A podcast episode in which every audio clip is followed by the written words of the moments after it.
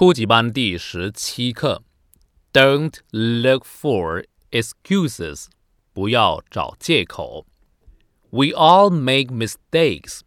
We all do some unwise things because we are human, not Superman.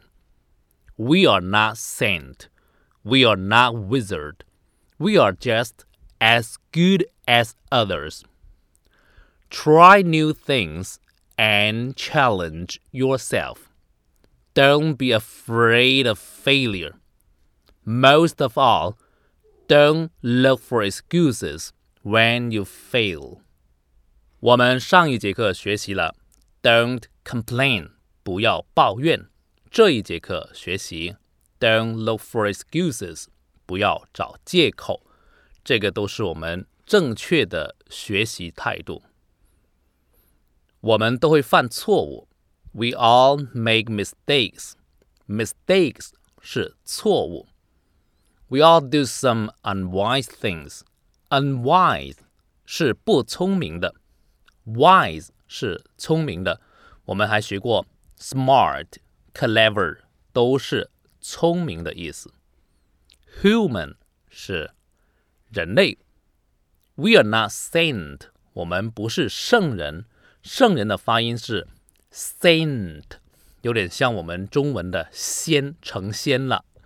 圣人 saint，wizard 巫师、魔法师，哈利波特里面那些都是 wizard 魔法师。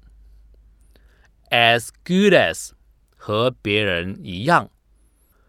challenge 是挑战。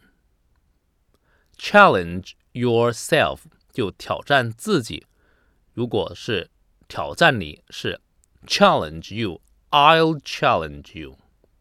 这是一个很大的挑战，This is a big challenge。Be afraid of 是害怕，害怕什么？这里是 Don't be afraid of failure，不要害怕失败。 我再读一次。We all make mistakes. We all do some unwise things because we are human, not Superman. We are not saint. We are not wizard. We are just as good as others. Try new things and challenge yourself. Don't be afraid of failure. Most of all, don't look for excuses when you fail.